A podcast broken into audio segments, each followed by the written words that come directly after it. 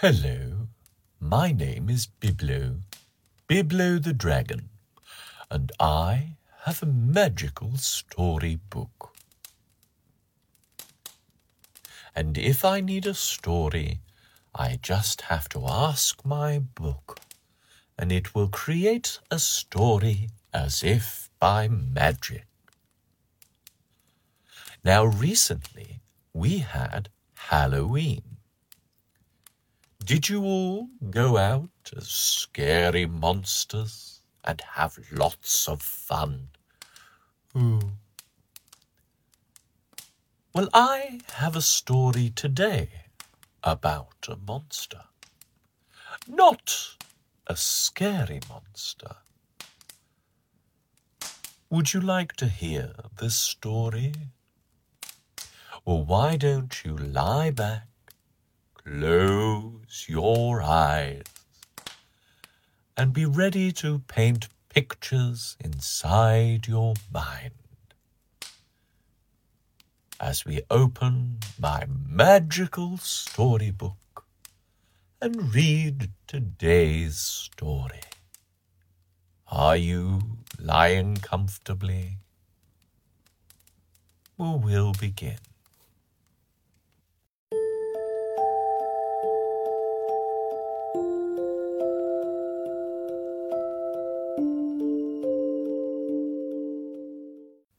Alice the Beautiful Monster.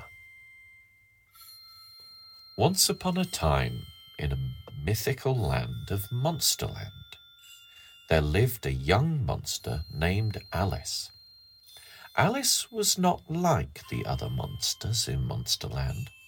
She had soft, colourful fur, shiny scales, and beautiful wings that sparkled in the moonlight. She was the most beautiful monster anyone had ever seen. However, this uniqueness made Alice the target of jealousy and bullying.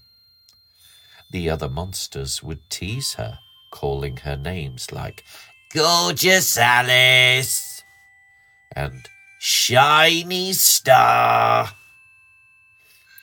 They would pull her wings and try to make her feel like she didn't belong.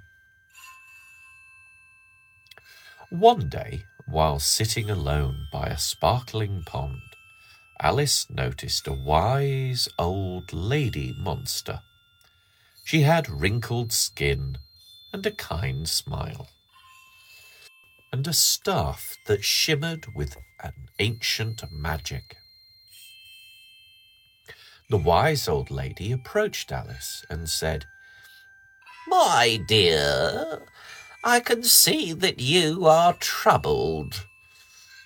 You are a special creation, and your beauty is a gift.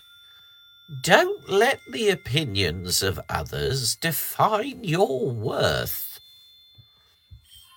Alice, with tears in her eyes, asked, But why do they bully me for being different?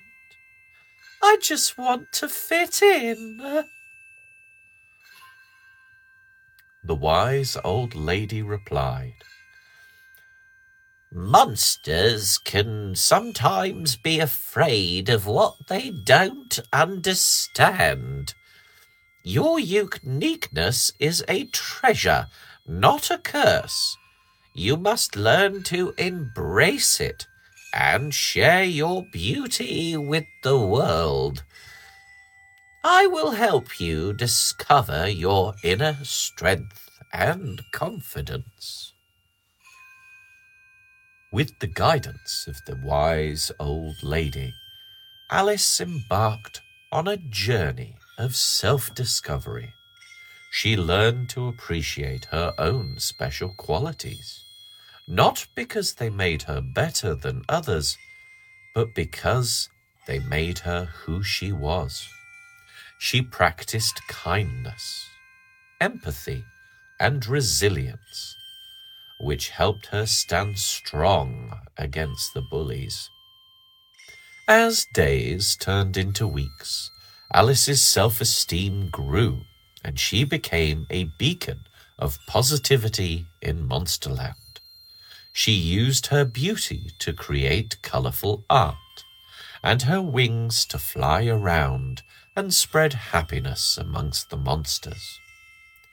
Slowly, some of the bullies realized their mistake and began to befriend Alice, discovering her kind heart. One by one, the other monsters learned the valuable lessons that the wise old lady had shared with Alice. That being different was a gift, not a burden. They began to appreciate Alice for who she was, and the teasing and the bullying soon ceased. Alice's transformation was an inspiration to all in Monsterland. She learned to love herself and help others see the beauty in their uniqueness too. The wise old lady's lessons had not only changed Alice's life, but the entire land of Monsterland. And so, in the heart of Monsterland, the monsters came to realize that being different was what made each of them special. And they celebrated their individuality together. Alice, the once bullied monster, had become a symbol of acceptance, self love, and kindness. The monsters of Monsterland had learned that opinions didn't define their worth, and they lived happily ever after, embracing their own special creations and celebrating the uniqueness of each other. And Alice, with her beautiful wings and colourful fur, continued to shine as a guiding light for all of Monsterland, proving that being different was truly something to be celebrated. Oh, thank you, storybook. That was lovely, wasn't it, children? We should all accept that we are all very, very different. Some of us might be little children. Some of us may be giant golden dragons that love to read. but each of us is special in our own individual way. So as you meet new people, celebrate each other's uniqueness. Oh, that's a lovely story. Now it is time, oh dear, for me to finish Ugh. and head on my way. But don't worry, children. I'm sure I'll have another magical story soon. And remember, if there is a story you would like to hear, then simply send me a message, and I will ask my storybook if it can find the story you are looking for. well, anyway, goodbye, everybody. Sleep well and remember, we're all special in our own kind of way. Bye bye.